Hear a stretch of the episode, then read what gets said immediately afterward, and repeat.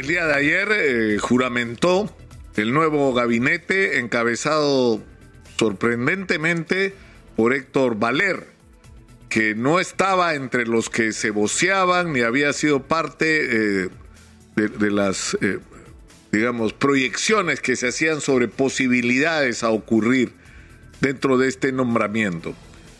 Y, y, hay que decir sobre esto que el presidente de la República y el propio Héctor Valer tienen que ser absolutamente conscientes de que hemos llegado a una situación límite. Que luego de seis meses de gobierno del presidente Castillo, eh, la gente ya no quiere discursos que corresponden más bien a campañas electorales, ni, ni quiere eh, que se hable de crecimiento económico sin que esto signifique un cambio real en la vida de las personas, ni que se hable de que se está a favor de la inversión, pero en términos reales no se dan pasos efectivos para que ésta se active y que esto produzca a su vez empleo y reactivación económica, que es lo que los peruanos están esperando. Y el Perú no tolera más que se siga actuando como se ha actuado tradicionalmente en el Perú en las últimas décadas con respecto al manejo de la cosa pública. Es decir, no es una justificación el que nos digan que muchas de las cosas que están ocurriendo hoy pasaron siempre. Eso no tiene ningún valor.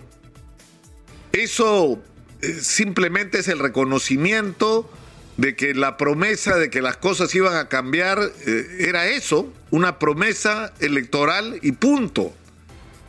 En los últimos días en Exitosa hemos abierto los teléfonos y lo que se expresa, porque a nosotros nos gusta escuchar a la gente porque creemos que es nuestra obligación, es que la gente, presidente Castillo, se cansó y que quiere cambios y quiere cambios reales y significativos en sus vidas ahora.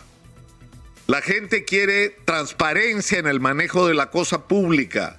La gente quiere que se acaben los nombramientos digitados, no en función de las calificaciones de las personas para ejercer los cargos, sino de cualquier otra razón, incluyendo la peor de todas, que están ahí para hacer negocios y no para resolver los problemas y la vida de los peruanos.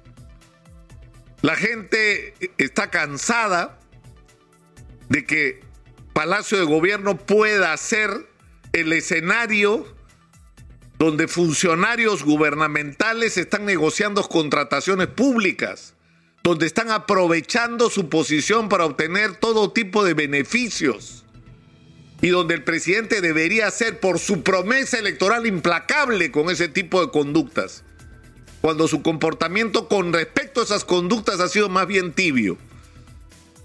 El país está esperando, y lo dije al comienzo, que ya no se hable de inversión, porque nos dicen, miren los números de la economía del 2021, terminó bien, sí pues, terminó bien, porque los precios de los minerales se han disparado no porque estemos produciendo más, no porque se haya generado más empleo, no porque la economía se haya reactivado, no porque se hayan multiplicado los proyectos mineros, no porque se haya destrabado todo aquello que impide que obras públicas que están paradas se terminen, no porque se haya expandido el área de explotación agrícola para la exportación.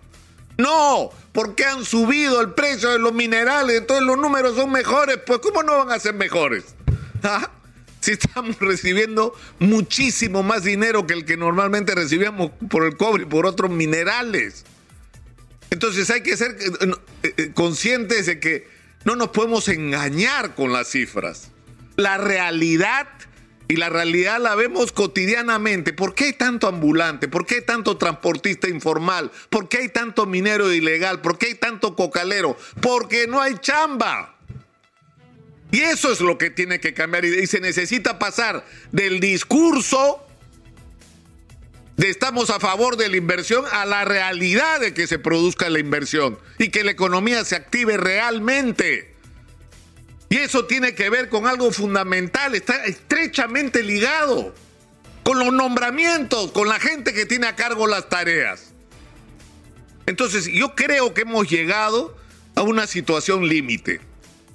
Y me van a disculpar, pero esta discusión sobre si la vacancia, sobre si, si e, esto que han presentado y sobre lo que vamos a hablar hoy, de acusar de traición a la patria, de abrirle una acusación constitucional, miren, e, e, es decir, ¿ustedes creen que a la gente eso le importa? Cuando en el Perú la gente se cansa, se cansa. Y no importa lo que diga la Constitución, porque si el presidente no responde a las expectativas de la gente, se va a acabar su gobierno.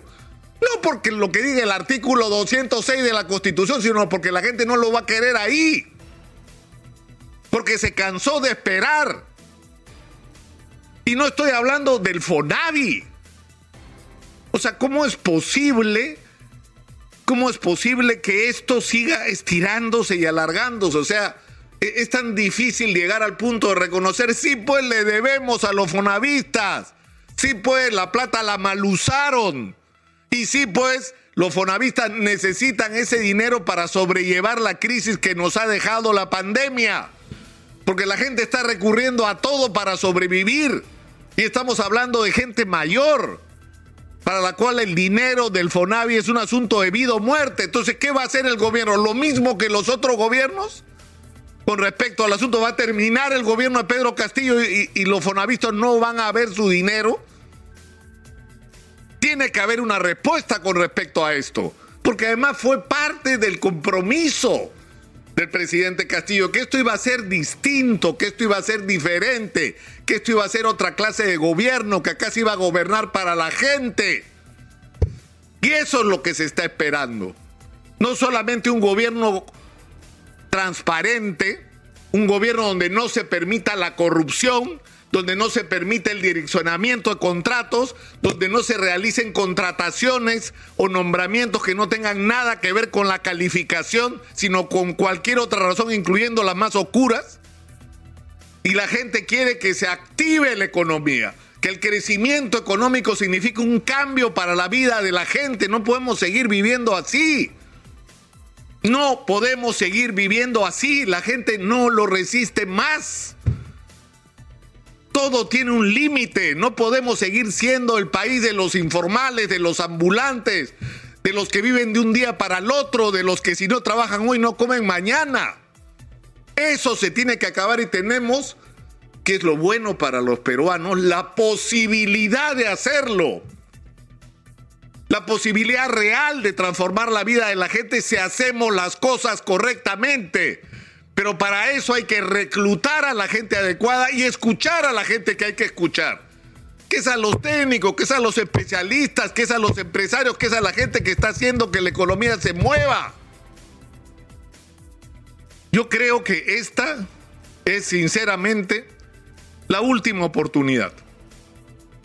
Y Héctor Valer tiene sobre sus hombros una enorme responsabilidad, porque si su discurso, no al Congreso de la República, porque voto de confianza puede conseguir, porque en el Perú con los políticos se puede arreglar cualquier cosa, no señor, no señor, la confianza que tiene que recuperar porque la ha perdido, incluso de aquella gente que votó por él, el presidente, por el presidente Castillo, esa confianza la tiene que reconquistar Héctor Valer, porque si no, estos serán no los primeros días del gabinete de Héctor Valer, sino dependiendo de lo que haga, los últimos días del gobierno del presidente Pedro Castillo.